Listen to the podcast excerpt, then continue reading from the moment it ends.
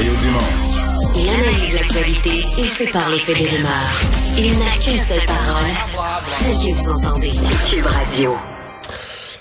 Vincent, deuxième journée de la guerre en Ukraine. Il y a des réactions là, qui continuent d'arriver d'un peu partout, des débats politiques aussi qui sont lancés un peu partout dans le monde. Ouais, on va faire un grand tour de tout ça dans les euh, dans les prochaines minutes et je voulais quand même faire entendre un extrait bien précis parce qu'on parle beaucoup des, euh, des républicains aux États-Unis, euh, l'influence de Trump qui est un pro-Poutine, qui le répétait encore hier, qui veut juste mettre ça sur la faute de Biden, mais c'est pas le cas de tous les républicains. Et je vais vous faire entendre un extrait de Ben Sass qui est un sénateur républicain du Nebraska qui lui est sorti là aujourd'hui là très clairement contre Poutine et les oligarques. Je vais entendre un petit extrait, puis je vous, je vous traduis par la suite. In addition to sanctioning him, we should have a massive information operation. He does lying all the time. We should do truth telling. The Russian people need to understand how much money Putin and his buddies have stolen from them.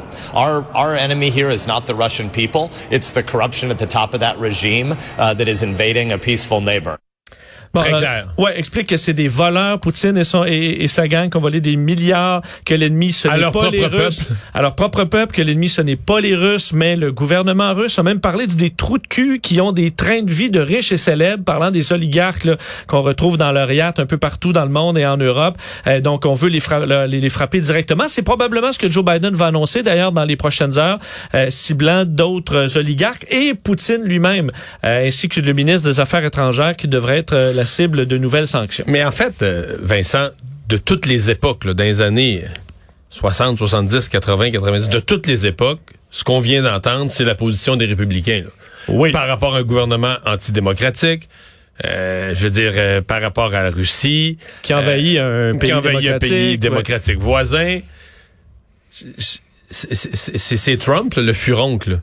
Tu sais, le... le- le- L'incohérence, c'est Trump. Et, et ce qui ce qui m'étonne, ce qui pour moi a pas de bon sens. Je comprends, je sais c'est quoi un gourou là, dans une secte, tout ça, je sais que c'est fort, mais quand même, tu dis sur une question aussi fondamentale, comment il se fait que l'ensemble des républicains soient pas capables de s'aligner pour dire, ben là c'est non. Là. Je veux dire, on va pas te suivre pour appuyer Poutine qui envahit l'Ukraine. là. Trump, C'est trop ridicule. Trump rentre à Mar-a-Lago, joue au golf, euh, puis c'est avec nous patience. Là. T'es, t'es, t'es plus apte à faire de la politique. là. Dire, tu peux l'écrire, tes conneries, tu peux les écrire toi, sur Twitter. À la limite, si des gens sont prêts à te suivre, ils suivront ton réseau social, tu vas faire plein de cash avec ça. Bon, tant Mais pis. pas le Parti républicain. Mais pas le Parti républicain. Pas le, le- le- un des deux grands partis des États-Unis susceptibles de gouverner qui suit de la bêtise semblable.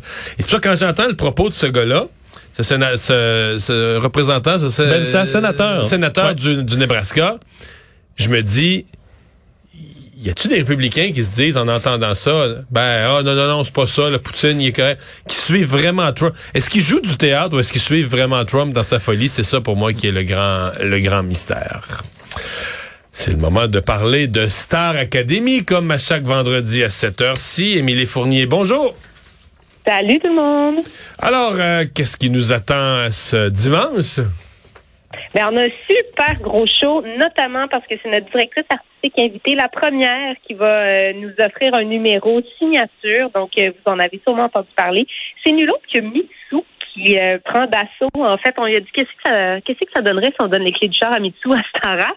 Je peux vous garantir que ça donne quelque chose fidèle à elle-même, c'est-à-dire vraiment différent, super distinctif. On remonte dans tout, tout, tout le répertoire de Mitsu et je peux vous dire que sa musique a super bien vieilli. Euh, ça va être très intéressant. Et pour vous expliquer aussi le concept de directrice artistique invitée, c'est sûr que c'est un peu des numéros qui ont, en bon français, une coche de plus. Donc, euh, euh, ils viennent, ils travaillent vraiment euh, avec notre équipe en concert pour mettre euh, sur scène, dans le fond, un numéro qui va être euh, un numéro un petit peu plus, avec une couche de vernis de plus, tiens, j'ai goût de dire, un peu inspiré de ce qu'on a fait avec Nicole l'an dernier. J'ai l'impression avec quand même des chansons euh, souvent assez euh, qui, qui vont mettre un peu de la bonne humeur. là. Ça va nous faire du bien. L'actualité est assez lourde, donc ça pourrait être un oui, moment hein. où on va pouvoir euh, s'amuser.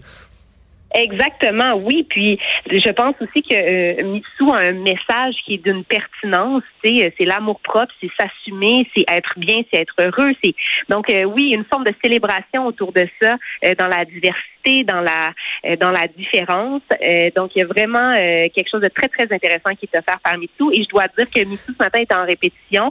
Il était tellement ému de voir un peu son les jeunes s'approprier son répertoire et en faire quelque chose de nouveau, de plus grand, de rafraîchissant. elle avait les larmes aux yeux, donc c'est vraiment le fun de la voir, même si ce numéro-là va être tout sauf larmoyant, va être très, très, très éclaté. Parle-nous des trois candidats en danger, trois gars. Euh, cette ben semaine, qui ont chacun, je pense qu'ils sont les trois aimés, euh, aimés beaucoup du public et euh, ça va nous faire de la peine d'en voir un partir. T'as bien raison, Vincent. Puis il faut dire aussi qu'on est dans une drôle de passe. C'est comme ces trois gars, trois filles, encore trois gars. C'est comme ça. C'est ça qui arrive aussi dans cette espèce de causalité entre. Oui, parce qu'il y y avait des filles en évaluation. Là. C'est pas choisi. Il y avait des filles en évaluation aussi. Oui, exactement, c'est ça. Puis après ça, c'est basé sur l'évaluation que, ça se passe, en fait, ces mises en danger-là. Mais oui, euh, on l'a dit, Édouard, Mathieu, Olivier. Euh, Édouard, très hâte de le voir sur scène. Je pense qu'il a reçu euh, du tough love. Là. Il, a, il, a, reçu aussi beaucoup de compliments. Je pense qu'il comprend que, mettons, une Lara une sous cette semaine. Ah, tiens, je peux peut-être toucher les gens. J'ai peut-être vraiment quelque chose à offrir il y a une petite étincelle, je trouve, qui est plus là ces jours-ci pour Edouard. Donc, à voir ce que ça donnerait dimanche. Mathieu qui est une boule d'émotion. Euh, beaucoup de larmes en début de semaine. Euh, en même temps, je pense que c'est tellement un garçon qui aime chanter, qui aime prendre la scène. Ben, vous lui avez amené son euh, chien en plus à l'académie. Je pense que ça l'a craqué, ça. Ah, ça l'a craqué, là. Euh, c'était de la grosse batterie, ça. Beaucoup d'énergie pour recraquer notre Mathieu. Euh, le chien pas en studio, par exemple. Mais euh, je pense quand même que euh, Grégory a fait une belle proposition à Mathieu musicalement parlant. Euh, donc, on va avoir le droit à ça ce dimanche. Et on termine avec Olivier qui fait à hauteur d'homme de Vincent Vallière. Lui-même le dit. Je ne sais pas si vous avez déjà écouté cette chanson-là, mais c'est vrai qu'on dirait que c'est de l'histoire, c'est l'autobiographie d'Olivier. il a été vraiment très ouvert, très touchant cette semaine, Olivier. Il nous a expliqué un peu comment il vivait sa, sa vie quotidienne, comment il se sent par rapport à ça versus Star Academy. Euh, donc, je trouve ça beau aussi. mais il y a, un défi, là. Il y a un défi parce que c'est un jeune qui connaît la musique, chante, mais c'est pas un jeune extrêmement extroverti. extroverti euh, c'est pas un jeune qui c'est naturel de bouger. Tu sais, il y en a qui ont la danse, là, et la gestuelle, ça, ça part tout seul. Lui, il est pas comme ça, là, naturellement.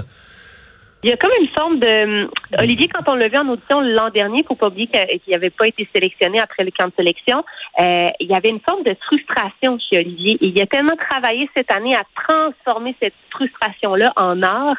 Là, ça fonctionne, puis il y a, il y a de l'émotion qui passe. Mais effectivement, c'est un gars qui a des notions musicales, comme un Grégory Charles a des notions musicales non plus.